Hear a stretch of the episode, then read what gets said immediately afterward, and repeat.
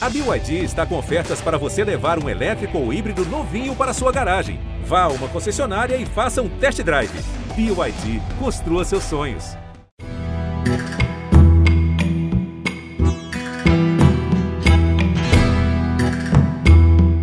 É o Partiu Qatar, um projeto original GE Podcasts, que vai invadir o Sexta Estrela nesses meses que antecedem a Copa do Mundo. Aqui, às quartas e sextas-feiras, a gente vai trocar figurinhas e apresentar os 32 países e suas seleções que vão ao Qatar disputar o Mundial. E você muito se engana se acredita que a gente vai falar só de futebol. É claro que vai ter muito campo e bola, mas também tem história, geopolítica, cultura, curiosidades e o que mais der na telha. Com muita informação e bom humor, vamos te deixar pronto para ver todas as partidas e saber tudo o que está rolando. Então, partiu Qatar, EV! Partiu Qatar, Aninha!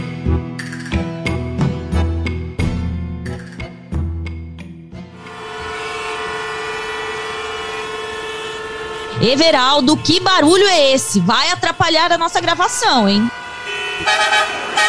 Os caras estão empolgados, hein, Aninha? E que caras são esses, EV?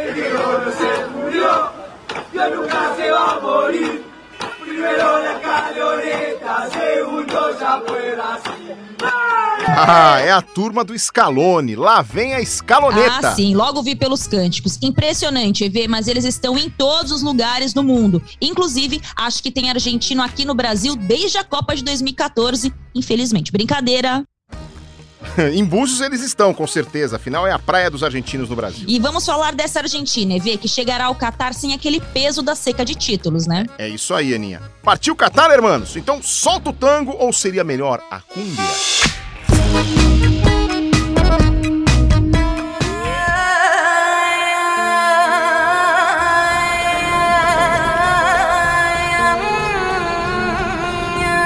Catar, Espanha, Equador, Costa Rica, Senegal, Alemanha, Holanda, Japão, Inglaterra, Bélgica, México, Camarões, Polônia. Brasil.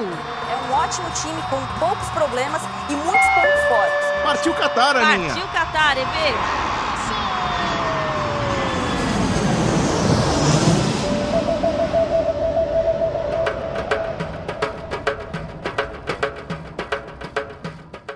EV, temos algumas certezas já na Copa do Catar. Terá muitos índios perambulando e cantando pelas ruas do país. Assim como os brasileiros provocando, dizendo que o Messi não tem Copa, quem tem Copa é o Vampeta. E eu gosto muito dessa musiquinha, Veraldo.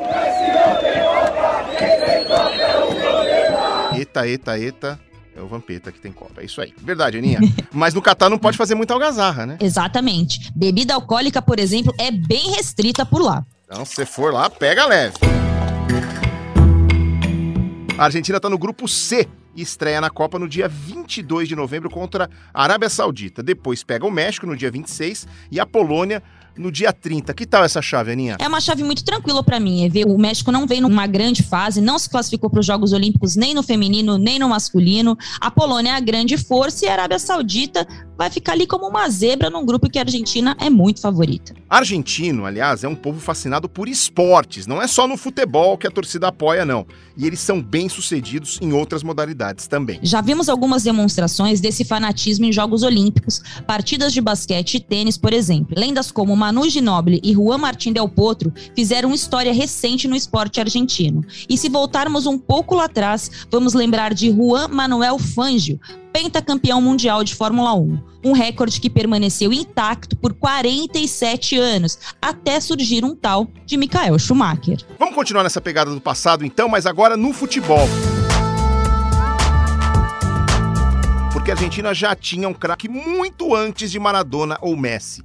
Precisamos lembrar da lenda Alfredo Di Stefano. Um dos maiores jogadores de todos os tempos, sem dúvidas. Acho que se perguntar a um torcedor do Real Madrid quem foi melhor entre Di Stefano e Messi, a resposta certamente será pelo argentino dos anos 50. Dá uma olhada nesses números, Aninha. Di Stefano brilhou no Real Madrid entre 1953 e 1964.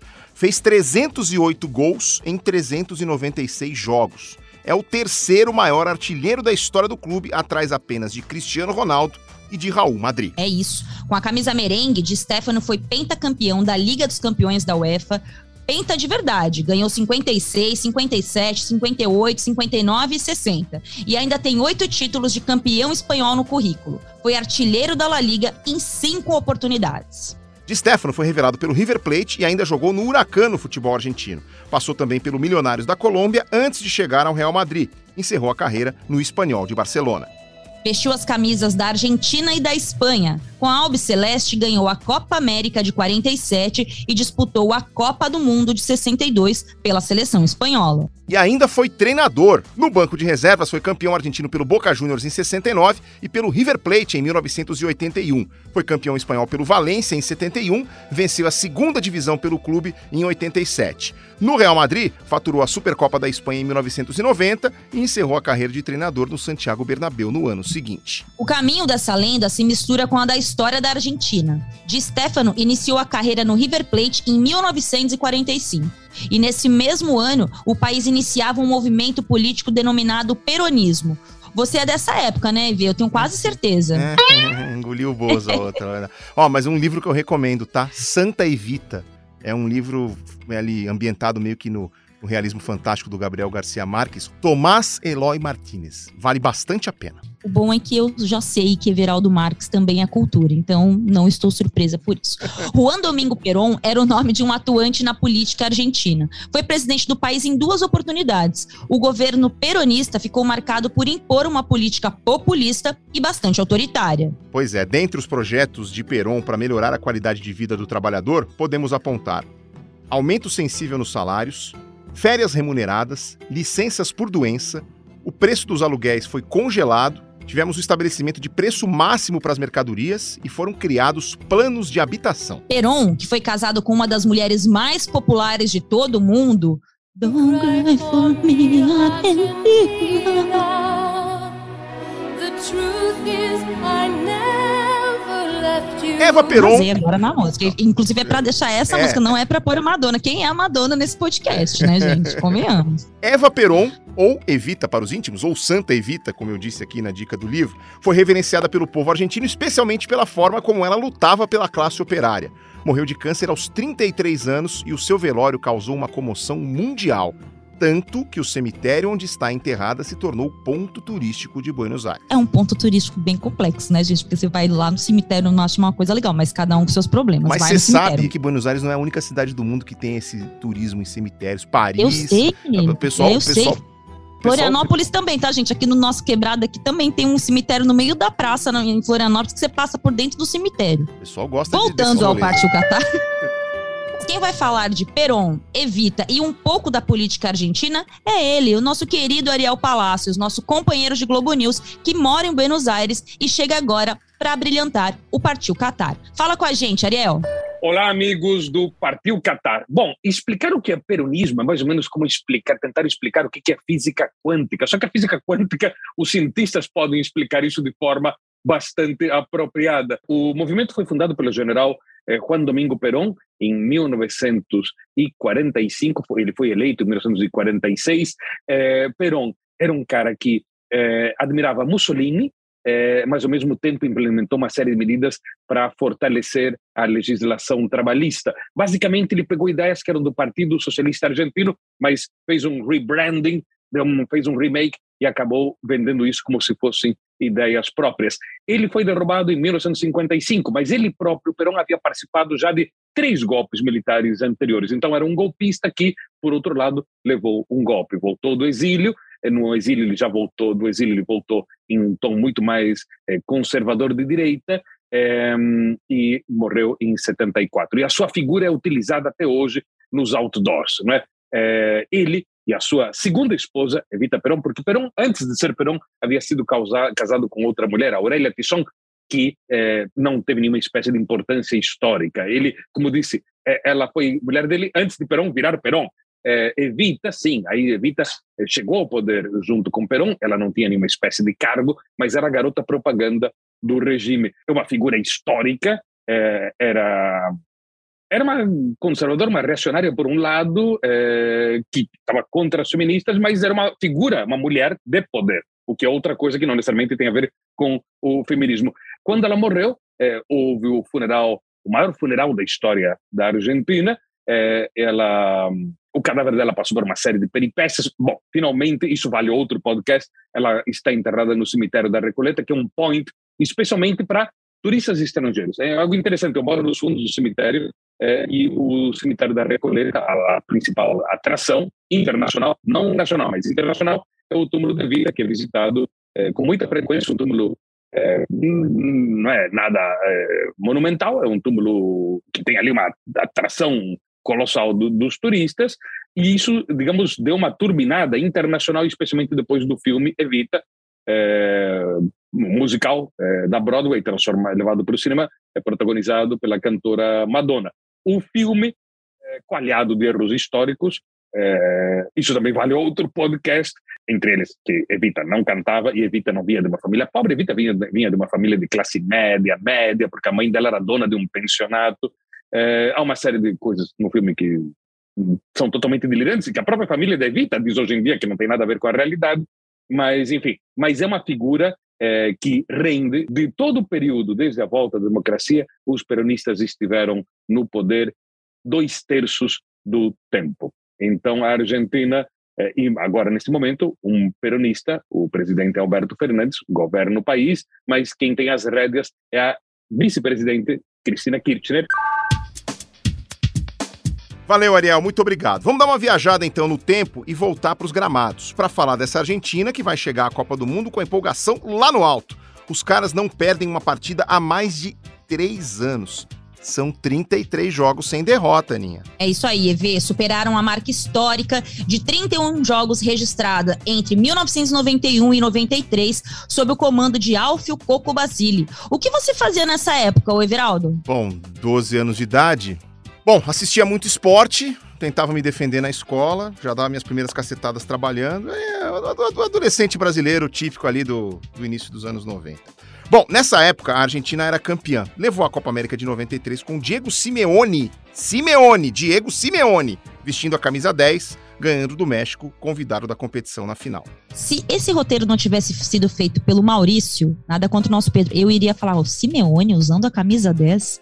Mas conta um pouquinho dessa história aí, Everaldo. Onde é que tava o Maradona nessa história? Então, toda? Aninha, o Maradona estava suspenso por uso de substâncias proibidas. É, se prepara que isso aqui ainda vai dar muito assunto nesse episódio. E o povo argentino, EV, todos sabemos, né, assim como o brasileiro, respira muito futebol. Talvez lá eles sejam até mais fanáticos que aqui. O que, que você acha, É, não é essa a impressão que a gente tem também, e não é para menos, né? A Grande Buenos Aires é a metrópole com o maior número de estádios no mundo. Com cerca de 13 milhões de habitantes, a capital argentina conta com mais de 20 times de futebol. São mais de 30 estádios. E eu vou te falar uma história minha. Eu fui, já fiz turismo de futebol pela Argentina umas oito vezes. E foi um dos únicos lugares que eu consegui assistir dois jogos de futebol no mesmo dia. Eu fui à Bomboneira e assisti um jogo do Boca, saí da Bomboneira e fui até o Independente assistir um outro jogo. Isso exatamente no mesmo dia, num intervalo de 15 minutos entre um jogo e outro. Sensacional. E nessas oito vezes você ainda não passou por todos os estádios, né? Porque é tanto estádio. Com certeza. Né? Ainda tem novidade pela frente. Segundo o levantamento feito pelo El País, em Buenos Aires existem 36 estádios de futebol com capacidade de 10 mil pessoas ou mais. Para efeito de comparação, só para você ter uma, uma ideia, em São Paulo são 15 estádios nessas condições. Em Londres são 12, no Rio de Janeiro são 9 e em Madrid apenas 5. Muito boa essa conta. E na Argentina tem dois super rivais que são literalmente vizinhos. Diz aí, Evê. Em Avejaneda, que fica na província de Buenos Aires, Independiente e Racing são os times locais. E a distância entre os estádios e o Cilindro, ou Presidente Perón, para a Taça Libertadores da América é de menos de 500 metros. E olhando do alto, podemos ver os dois quase que lado a lado. É literalmente isso mesmo, gente. É, é praticamente isso. Nesse caso, a equipe que joga na casa do time rival nem pode dizer que está muito fora de casa, né, Ani? Exatamente. E o maior estádio da Argentina é a casa do River Plate. O Monumental de Nunes tem capacidade para cerca de 75 mil mil torcedores. Não por acaso é onde a seleção argentina mais joga e o bairro é muito lindo. Um problema recorrente na Argentina são as barras bravas, os grupos de torcidas organizadas que se encontram para brigar. Se encontram para brigar. Lamentável. É, tem por aqui também. Por isso, até pouco tempo atrás, a torcida visitante era proibida de entrar nos estádios. Os jogos eram sempre com torcida única, mas neste ano já voltamos a ter partidas com as duas torcidas no estádio. Vejam só, gente, a origem do futebol, dois torcedores dentro do mesmo estádio. Veja bem, hein? Outra cidade bem representativa na Argentina é Rosário terra de Ernesto Che Guevara, Lionel Messi e Marcelo Bielsa. Che Guevara, um jornalista, escritor e militar revolucionário, que teve importante participação na Revolução Cubana, liderada por Fidel Castro. Outra cidade bem legal de se visitar na Argentina é o balneário de Mar del Plata, sede dos Jogos Pan-Americanos de 1995. Tem também Mendoza e seus deliciosos vinhos. E outra paixão do argentino é pela música. Se andarmos pelas ruas do centro de Buenos Aires, vamos ver quase que em cada esquina alguma demonstração de tango, um dos maiores símbolos do país.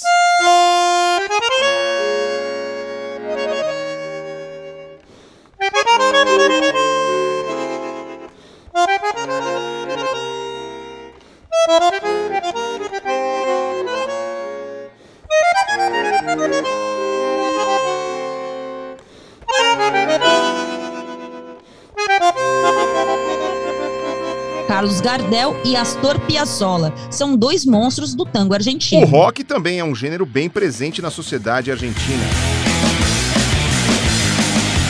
Você, Aninha, é mais do tango ou mais do rock? Eu sou mais do rock, principalmente o argentino, porque tem bandas incríveis. Deixemos de lado então a música e vamos voltar a falar de futebol. Como falamos, os argentinos estão bem otimistas para a Copa do Mundo do Catar. Será que chegaram com essa confiança toda outras vezes?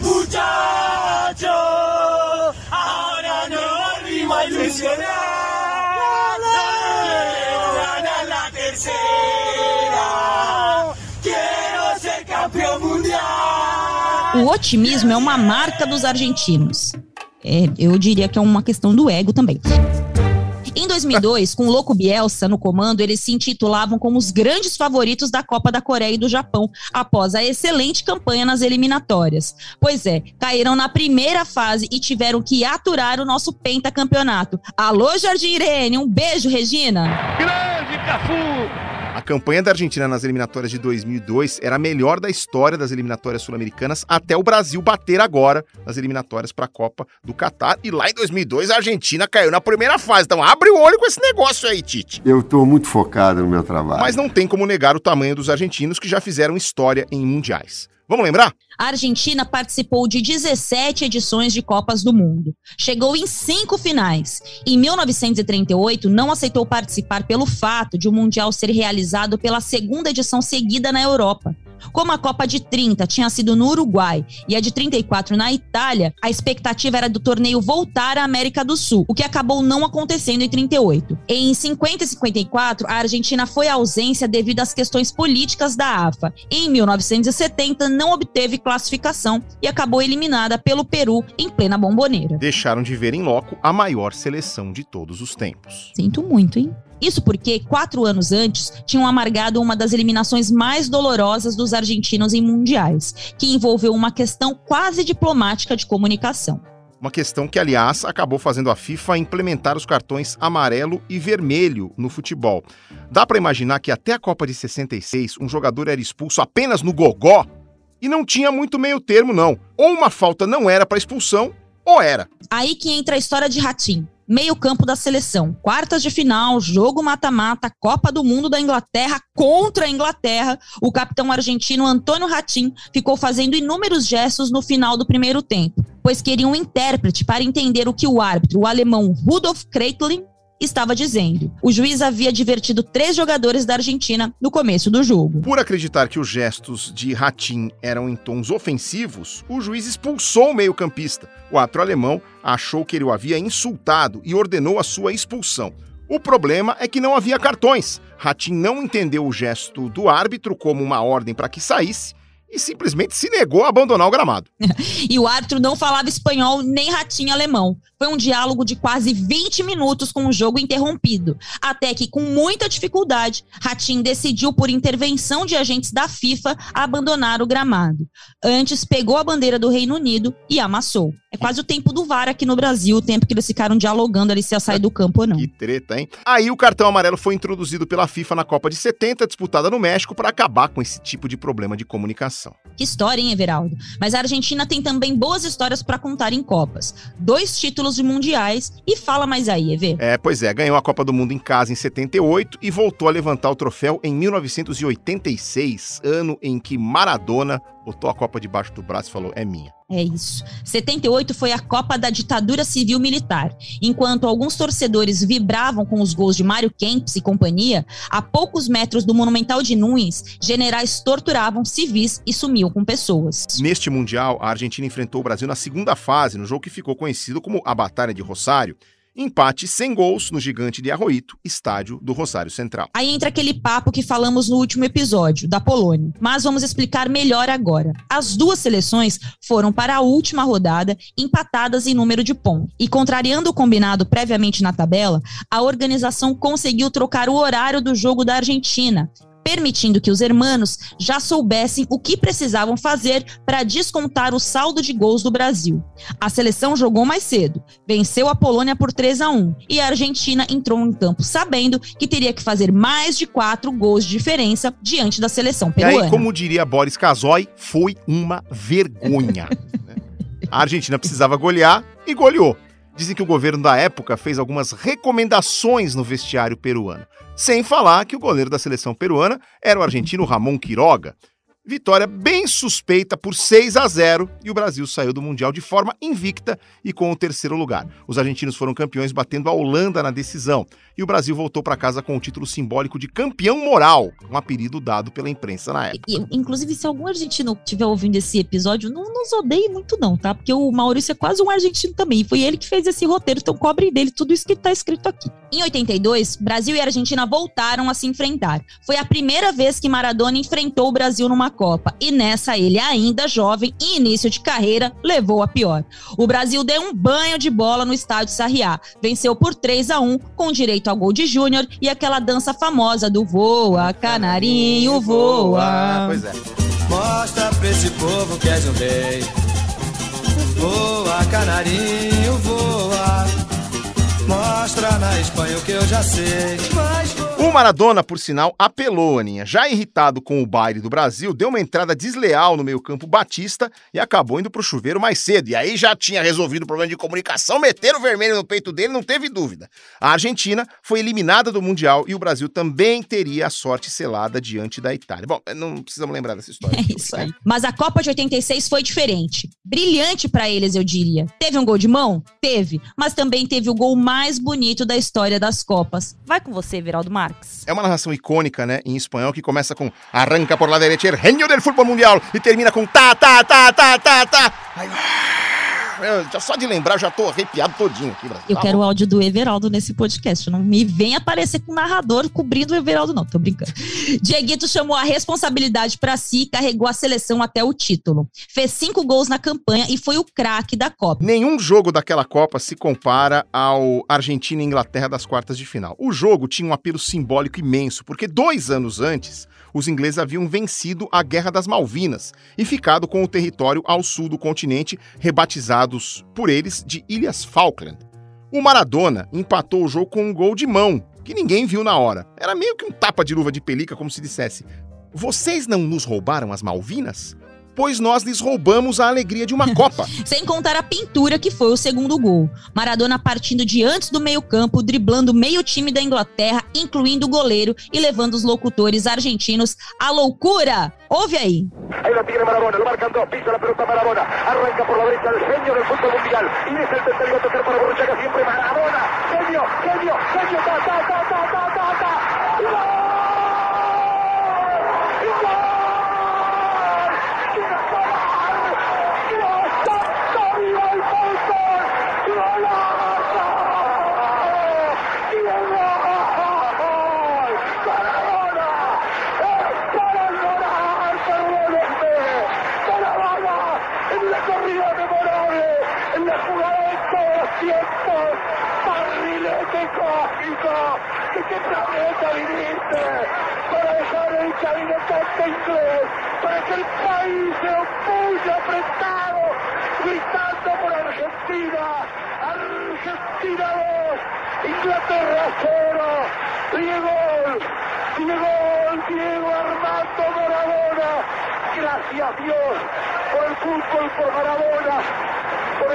Grande Vitor Hugo Morales, uma narração antológica. A Argentina não é boa só no cinema, na carne, no vinho, no doce de leite. Gente, eu, eu desconfio que a pessoa que escreveu esse roteiro aqui, ela gosta muito da Argentina. Historicamente, é um celeiro de craques. De Stefano, Kempis, Passarella, Maradona, Batistuta, Veron, Redondo, Riquelme, Crespo, Messi, de Maria. Eu não sei por que não citaram o Tevez aqui nessa lista, mas eu vou fazer o favor de citar. Carlos Tevez aqui nessa lista, E EV. também faltou o Benedetto. Não, para! Benedetto não, Não. pelo amor de Deus.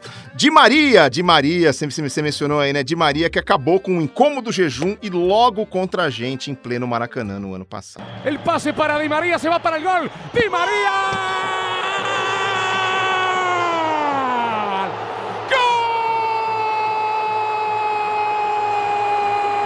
Aguante, corazón, aguante.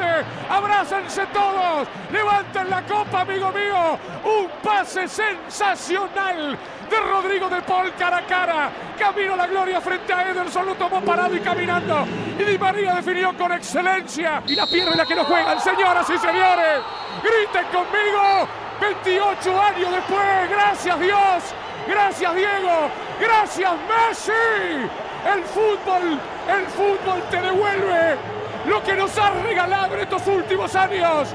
Gracias Argentina, porque somos un país de fútbol, vivimos del fútbol, nos emocionamos con el fútbol, nos vamos de lengua con el fútbol, relatamos con el corazón, nunca, nunca con falta de respeto, siempre con el Essa a gente teve que engolir, ver a Argentina campeã da Copa América aqui no Brasil. Ê, Renan Lodge, por que que você não cortou aquela bola, meu filho? Pois é, a Argentina venceu por 1 a 0 e o Messi, enfim, conquistou o primeiro título com a seleção principal. Já tinha sido campeão olímpico em 2008. Recentemente teve outra taça para eles, vitória por 3 a 0 sobre a Itália na finalíssima, duelo entre o vencedor da Copa América e o campeão da Eurocopa. Em Copas Américas, eles são bons. Já levaram a competição em 15 oportunidades. Os maiores vencedores ao lado do Uruguai. O Brasil tem só nove títulos, É, é, mas em 2004 eles venciam até os acréscimos e aí teve aquele gol do Adriano levando o jogo para disputa por pênaltis. É isso, Evê. No jogo em que D'Alessandro e Tevez ficaram fazendo gracinha ali na linha de fundo. O Brasil recuperou a bola, chegou ao ataque e o Imperador soltou um canudo para empatar o jogo aos 48 do segundo tempo. E depois venceu nos pênaltis.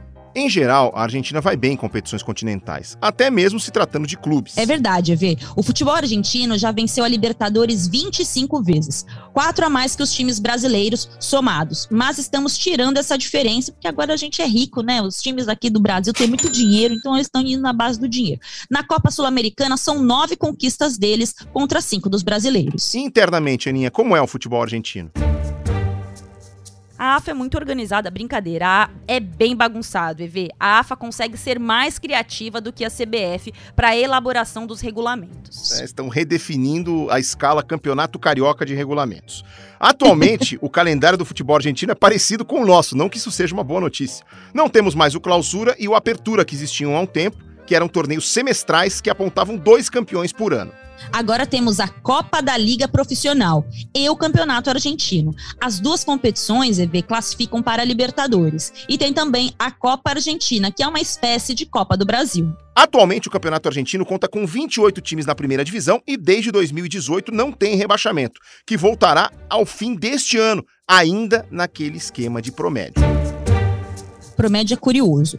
É a forma que tentaram fazer com que o time grande não fosse rebaixado. Mas não deu muito certo, né? Até porque caíram Racing, Independiente, River Plate. Olha, vê. Para ser rebaixado na Argentina, a equipe precisa ter as duas piores médias dos últimos três anos entre todas as equipes. Eu não falei que eles eram mais criativos do que a CBF para regulamentos? Se bobear, Everaldo, é como você disse aí, eles estão dando até curso para a Federação de Futebol aqui do Rio de Janeiro. Pois é, Ana, agora me diz uma coisa: por que, que é tão comum um jogador argentino aqui no Brasil e por lá a gente quase não vê brasileiros em ação? A economia da Argentina, né, Evê, gente tem que levar em consideração, não é das melhores e bem longe disso.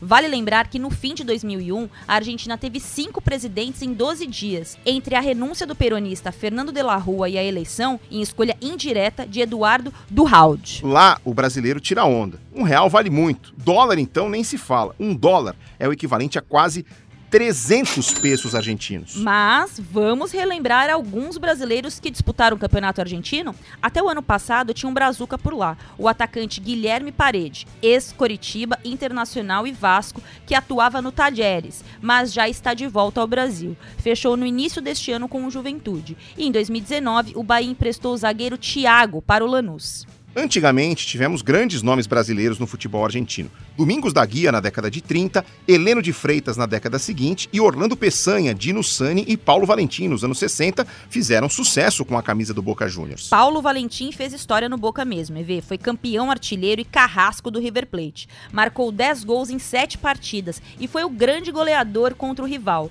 Jogou no time da Bomboneira entre 1960 e 65, sendo campeão argentino em duas oportunidades, 62 e 64. O ex-atacante morreu em 1984 em Buenos Aires, pobre, vítima de problemas de coração e com hepatite, e tem um nome gravado na calçada da fama do Boca Juniors na Bomboneira. No século XXI, apenas 13 brasileiros passaram pelo país vizinho.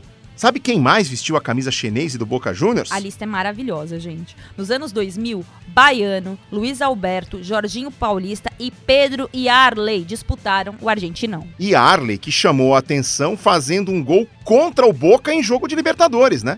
Exatamente, veio em 2003 e Arley fez o gol histórico da vitória do Paysandu sobre o Boca em plena bomboneira. Na volta, o time argentino ganhou no Mangueirão e acabou passando de fase. E Arley ficou um ano no Boca Juniors e ajudou no título do torneio Apertura e foi campeão mundial em 2003 com a equipe mais popular do país. Quem também passou pelo Boca foi o centroavante Charles, campeão brasileiro pelo Bahia em 88 e pedido pela torcida baiana na Copa América de 89 no que não foi atendida pelo técnico Sebastião Lazzaroni, o atacante foi indicado ao Boca por ninguém menos que Diego Maradona, mas atrapalhado por lesões, disputou apenas cinco partidas em 1992. Mas o jogador brasileiro que talvez tenha mais idolatria na Argentina é Silas, que surgiu naquele time dos menudos do São Paulo na década de 80. Silas atuou no São Lourenço entre 94 e 98. Foi campeão argentino em 95, quebrando um longo jejum da equipe teve grandes atuações, fez gols memoráveis e até hoje é reverenciado no novo gasômetro. O xerifão Ricardo Rocha jogou no Newell's Old Boys entre 97 e 98. Quero saber se você lembra do Jardel jogando na Terra do Tango. Eu não lembro nem o que eu almocei hoje, o Eveldo Marques. Então pega essa, Aninha. Jardel foi emprestado pelo Bolton da Inglaterra ao Newell's Old Boys. Ficou mais na reserva do que no time titular, mas fez parte do elenco que conquistou o título do torneio Apertura de 2004, sem sequer ter balançado as redes. Foi companheiro de clube de Ariel Ortega. Sérgio Manuel, ex-Botafogo, foi outro que teve passagem bem pouco lembrada. Jogou no Independente, mas apenas quatro partidas. Vamos voltar a falar de seleção e Copa do Mundo, que ninguém tem mais que o Brasil. 2018, a Argentina penou para chegar ao Mundial, com o Messi voltando da aposentadoria e fazendo três gols no último jogo para conquistar a vaga. Gente, aquela aposentadoria só para todo mundo ficar falando, ai, por favor, não aposenta. Desculpa, mas eu acho isso. Na Rússia, fez uma primeira fase caótica, mas acabou se classificando ao vencer a Nigéria com um gol no fim do jogo marcado por Marcos Rojo. Mas a queda veio logo, nas oitavas, contra os franceses. A Argentina perdeu para a seleção que viria a ser campeã do mundo num jogaço. 4 a 3 A trajetória argentina na Rússia foi bem bagunçada. Jorge Sampaoli não conseguiu montar a equipe, tanto que Messi e Mascherano é que escalaram a equipe para esse jogo decisivo diante da Nigéria. Você lembra disso, Everaldo? Lembro, Aninha. E que cena, viu? A Argentina em 2018 estreou apenas empatando com a Islândia, o Messi perdeu um pênalti. Depois levou uma sapatada de 3 a 0 da Croácia e só se classificou graças a uma vitória na última rodada. Nesse jogo, o Messi fez um lindo gol. Lembrei da imagem do Mascherano no treinamento na véspera do jogo, fazendo a disposição tática da equipe com São Paulo. Ai, meu Deus. E a eliminação contra a França foi a última partida de São Paulo como técnico da seleção. Ao todo, foram apenas 15 jogos. Lionel Scaloni assumiu o comando interino e foi ficando, ficando, até ser efetivado e agora é o treinador da maior sequência invicta à frente da Albi Celeste. Uma campanha bem parecida com a do Dunga, quando ele assumiu a seleção brasileira. Brincadeira! a AFA, inclusive, já propôs uma renovação de contrato visando a Copa de 2026. Tá com moral esse Lionel também, hein? E merece, né? Como jogador, o Scaloni foi um lateral direito bem comum. Revelado pelo News Old Boys, passou por estudiantes e fez história com a camisa do La Corunha, onde sagrou-se campeão espanhol no ano 2000 e da Copa do Rei em 2002. Foi convocado por José Peckerman para a Copa do Mundo de 2006 na Alemanha e jogou aquela Copa com o xará Lionel Messi, vê? Um famoso personagem argentino que marcou presença na Copa da Rússia não está mais entre nós. Será a primeira Copa do Mundo sem Diego Armando Maradona, que morreu aos 60 anos no dia 25 de novembro de 2020. Será que Diego vai dar uma mãozinha lá de cima? De mão ele entende bem. Assistindo a Copa e torcendo loucamente pela Argentina, com certeza ele estará, EV. Esteja onde estiver. Agora, vamos falar um pouco da devoção do povo argentino por Diego?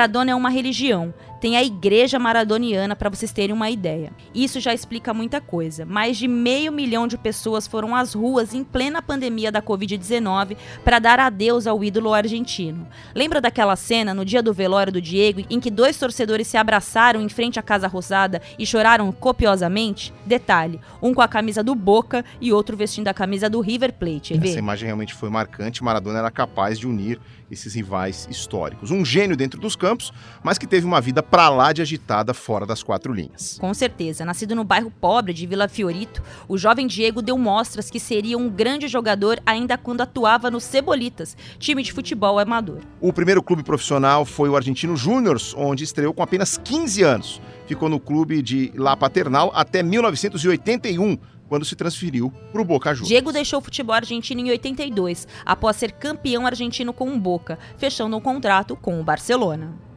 Da Catalunha foi para a Itália e colocou o sul do país nos noticiários por tudo que fez com a camisa do Napoli. Até hoje, a equipe conta com dois títulos italianos e um europeu, todos entre 1987 e 1990. Napoli, inclusive, que é o único time que vale torcer na Itália. Brincadeira. Mas na Europa começaram as turbulências e problemas com bebidas, drogas e até com a camorra, a máfia italiana. Depois que saiu do Napoli, Maradona teve que cumprir uma pena de 15 meses após testar positivo para cocaína. De volta à Espanha, foi comandado por Carlos Bilhardo, mas não ficou mais do que uma temporada no Sevilha. Em fim de carreira, Maradona ainda jogou no News Old Boys e encerrou a carreira no Boca Juniors, o clube do coração, em 1997. Depois veio a fase de Maradona como mister. Comandou o Deportivo Mandiu, o Racing, a seleção argentina, o Dourados de Sinaloa e o Rinazzi Esgrima, equipe de La Plata em que trabalhava até ir a óbito em 2020. No ano 2000, na virada do ano, Maradona passou mal e quase morreu. Iniciou um tratamento com drogas em Cuba, onde se aproximou e virou fã declarado de Fidel Castro. E não foram raros os momentos de fúria contra jornalistas. Vamos voltar para os campos, onde a história é muito mais bonita. Maradona jogou quatro Copas do Mundo. Em 78 foi preterido por César Luiz Menotti. Em 82 foi convocado e se despediu do Mundial, como já dissemos, com uma expulsão contra o Brasil por desferir um chute no volante Batista. Em 86, comandou o time de Carlos Bilhardo ao título e em 1990 botou a Argentina nas costas e carregou a arca do Maradona até o vice-campeonato, conseguindo a proeza de fazer alguns napolitanos torcerem para a Argentina contra a Itália na semifinal. Em 94, a Copa dos Estados Unidos foi pego no exame antidoping e acabou banido do Mundial pela FIFA. E aquela imagem dele saindo de campo de mãos dadas com a enfermeira ficou marcada. Esta seria a última cena de Diego como um jogador em Copas do Mundo. O 10 também esteve na Copa de 2010 como treinador da Argentina e acabou caindo nas quartas de final após uma goleada por 4 a 0 diante da Alemanha. A Alemanha, que por sinal ganhou a final contra os argentinos em 90 e ainda eliminou os hermanos em 2006, 2010 e 2014 em mais uma final de Copa, ainda bem. Em 1986, Maradona realmente acabou com a Copa do Mundo. Jogou muita bola e, mais do que campeão, ele eliminou a Inglaterra, como já dissemos, com todo aquele simbolismo político do confronto. Depois, almoçou a Bélgica com farinha e arroz fez os dois gols da vitória por 2 a 0 na semifinal. E na decisão, os argentinos bateram a Alemanha Ocidental por 3 a 2, com Maradona dando a assistência para o gol do título, anotado por Burruchaga. Quatro anos depois, na Copa da Itália, nós sofremos com os argentinos. Gol de Canidia nas oitavas de final, um gol que virou música.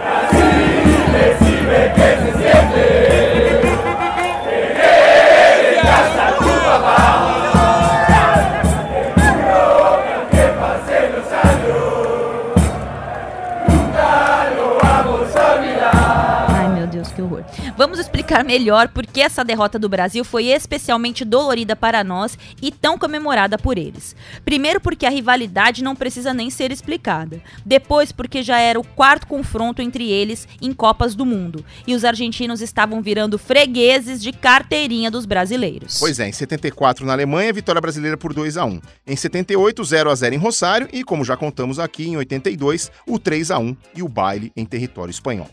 Mas, EV, o prognóstico daquele duelo mata-mata de oitavas de final no estádio Dele Alpe, em Turim, estava longe de ser um dos melhores. A Argentina tinha passado pela primeira fase aos trancos e barrancos, havia perdido na estreia para Camarões e se classificado em terceiro lugar no grupo. O Brasil, ao contrário, vinha de três vitórias em três jogos, ou seja, 100% de aproveitamento. A má campanha da Argentina é que fez com que eles cruzassem tão cedo na Copa, porque o Brasil, como campeão de chave, pegava um terceiro colocado. Em campo, o Brasil teve muito mais chances, mais posse de bola, incomodou bem mais o Sérgio Goicoechea do que ao contrário, mas... Mas o futebol, né, Everaldo? A gente ainda ganha o futebol quando a bola entra no gol. Pois é, a Argentina passou pelo Brasil com o gol do Canidia, ganhou da Iugoslávia e da Itália nos pênaltis graças a Goicoechea e chegou à decisão contra a Alemanha, quando foi derrotada, adivinha, ironia do destino, com um gol de pênalti marcado por Andreas Breme, mas o lance gera discussão até hoje. Mas argentinos podem reclamar da sorte nos pênaltis nem de arbitragem depois do gol de mão de 86, né, Evê? Pois é, já falamos de Di Stefano, Maradona e agora eu tenho uma pergunta, Ana Thaís Matos. Messi é mesmo argentino ou seria um extraterrestre, como dizem por aí? Confesso toda a minha preguiça nesse assunto.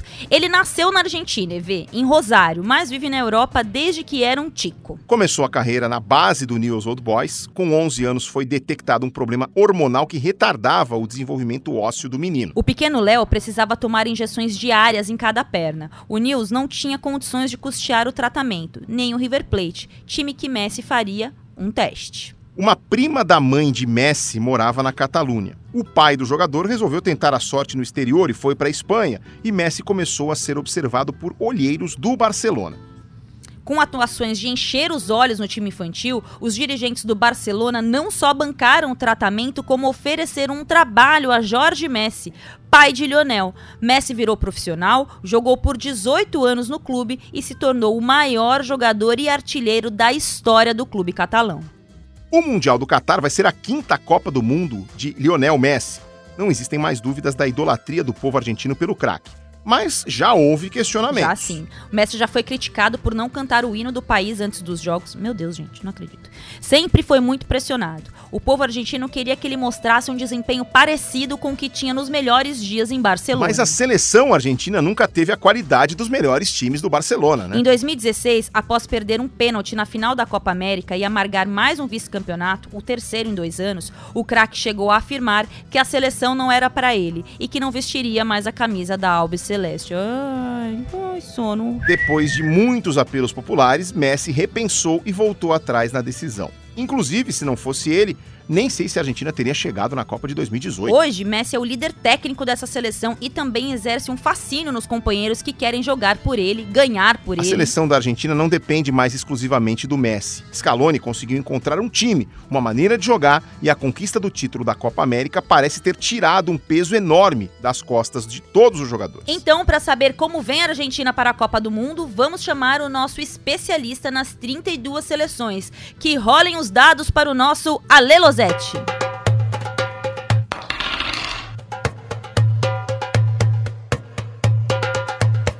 Emiliano Martinez, Molina, Romero, Otamendi e Tagliafico. Paredes, Depou, Lo Celso e Di Maria, Lautaro Martinez e Messi.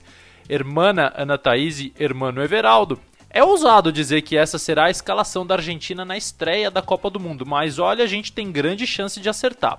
Entre as favoritas, a Argentina invicta a 33 jogos é aquela que menos muda a base da sua formação. A escaloneta, como é chamada pelo povo argentino, foi montada em cima da consolidação de uma estrutura de jogo com passes curtos e movimentação intensa. Foram 47 jogos até aqui sob o comando do Lionel Scaloni e oito jogadores participaram de mais de 30 deles. Os recordistas são os dois volantes Leandro Paredes e Rodrigo Depou com 41.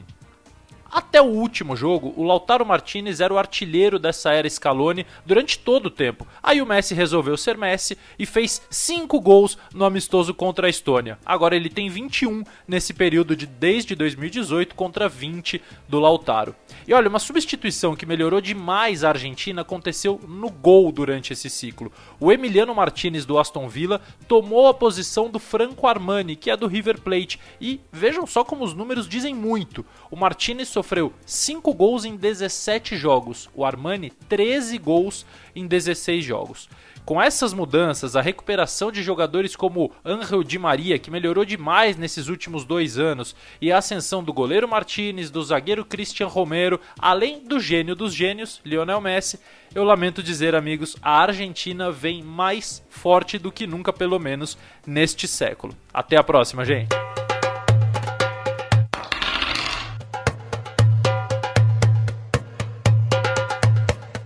Valeu, Losete. Além de um futebol bem jogado, de uma bela gastronomia, de ótimos vinhos, sabe outra coisa que o argentino tem, Aninha? O quê? O Papa. E olha que esse argentino é quase unânime em popularidade, hein?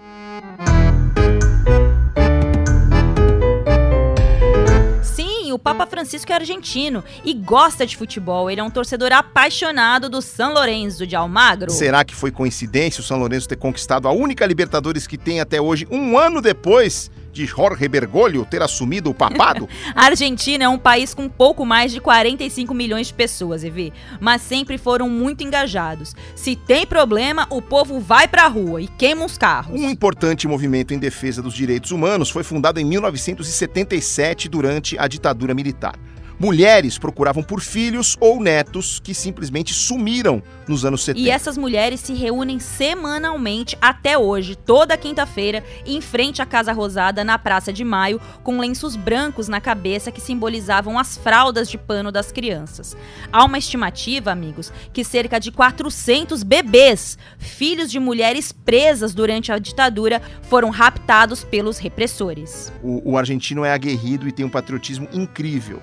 Como será que está a expectativa local para a Copa do Será Mundo? que o clima de euforia é grande, Evê? Vamos saber. Direto da Argentina, vai falar com a gente o repórter Rafael Sibila. Chega mais, hermano! Olá, gente. Um forte abraço a todos. A Argentina chega a essa Copa do Mundo com empolgação e com o pé atrás. É um sentimento dúbio, muito por conta de insucessos recentes que fizeram com que o povo argentino ficasse com medo dessa posição de ser a seleção favorita, ser a seleção a ser batida ou uma das favoritas numa Copa do Mundo. Como não lembrar daquela seleção de Marcelo Bielsa de 2002 que faz uma campanha muito boa nas eliminatórias, chega como uma das grandes favoritas, uma seleção que tinha nada mais nada menos que Veron, Batistuta, Crespo e que não passa da primeira fase da Copa do Mundo. Então, ainda é uma memória muito recente na cabeça dos argentinos.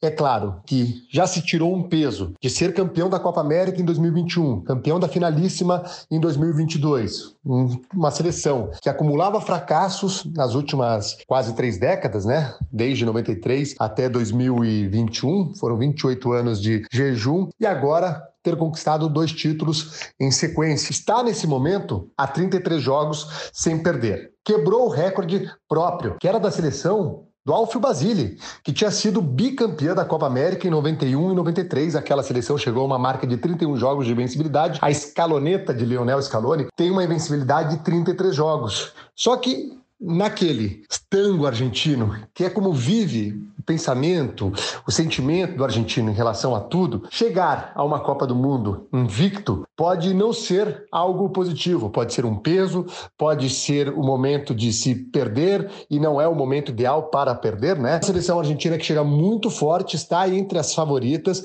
há muita expectativa na, na Argentina pela conquista do tricampeonato. A Argentina bateu na trave duas vezes, Copa de 90 e Copa de 2014, e também seria o momento de estender um pouquinho mais a carreira do Messi. Na Argentina, muito se acredita que o Messi, sendo campeão em 2022, ele não se aposentará da seleção e estará para o ciclo de 2026. Valeu, Sibila. Então já prepara a chuteira aí pra dar aquela aposentada, Messi. Você acha que ele chega até 2026, EV, com 39 anos? Bom, até aqui nenhum jogador disputou seis Copas do Mundo, mas o Messi é meio diferente, né, Aninha? Pois é, e subiu a plaquinha, Everaldo Marques. Já estamos nos acréscimos, no fim mesmo. Então bora acelerar, agora tem que ser no toque e me voe, hein? Por falar em fim, EV, quando a gente se refere ao fim do mundo, o que você pensa? O que você faria se só te restasse um dia?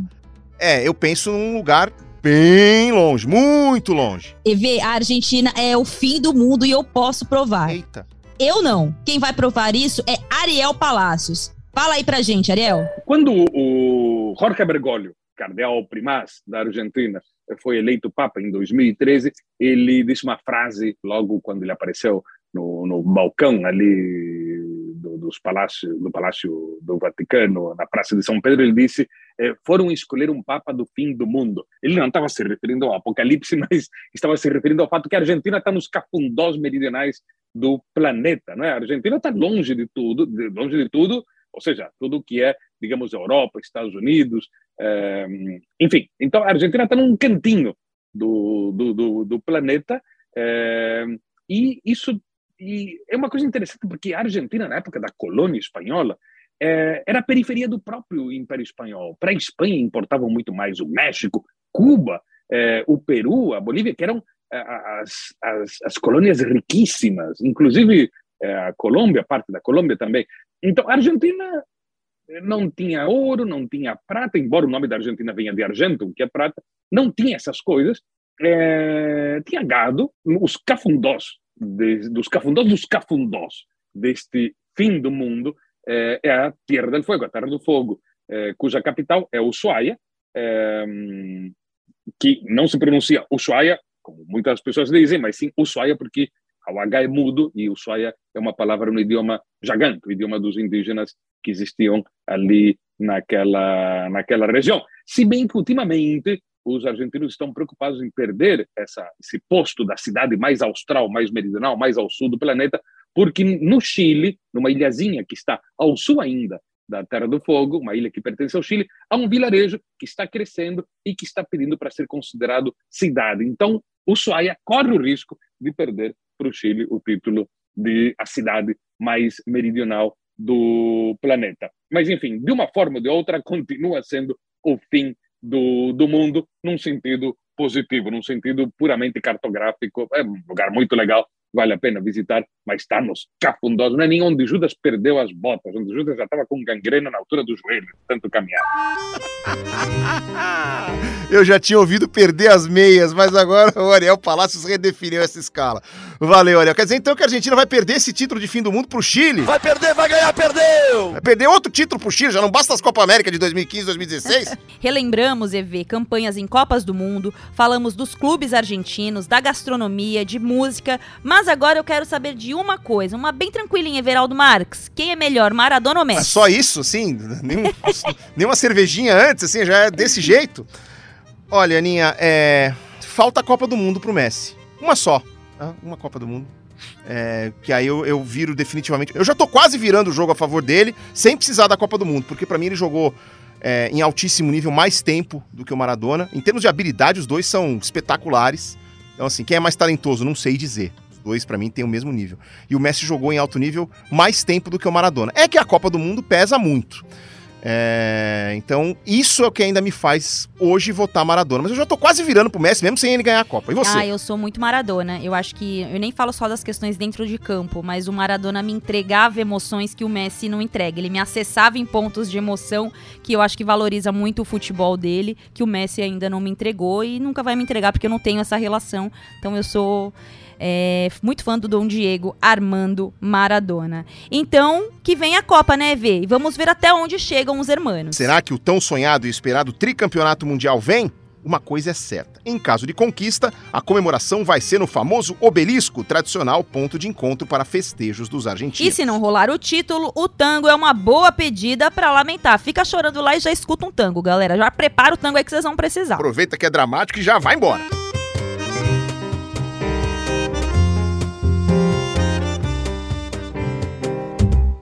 E o próximo episódio do Partiu Qatar será sobre uma seleção europeia e será sobre. Bora lá pro sorteio! Atenção!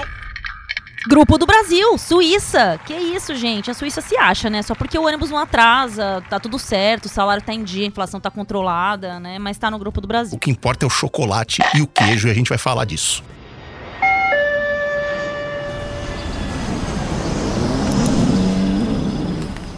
O Partiu Qatar é uma produção original GE Podcasts, apresentada por mim, Everaldo Marques. E por mim, Ana Thaís Matos. Pesquisa, roteiro e produção são obras de Pedro Suaide e Rafael Barros. Edição e sonorização do programa são feitas por Bruno Mesquita e Pedro Suaide. A coordenação de podcasts é de Rafael Barros e a gerência é de André Amaral.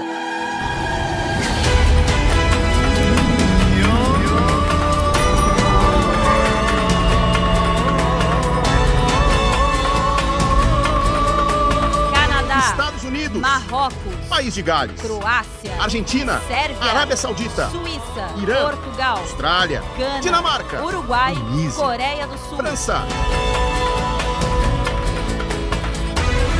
Então, partiu Catar? Partiu Catar!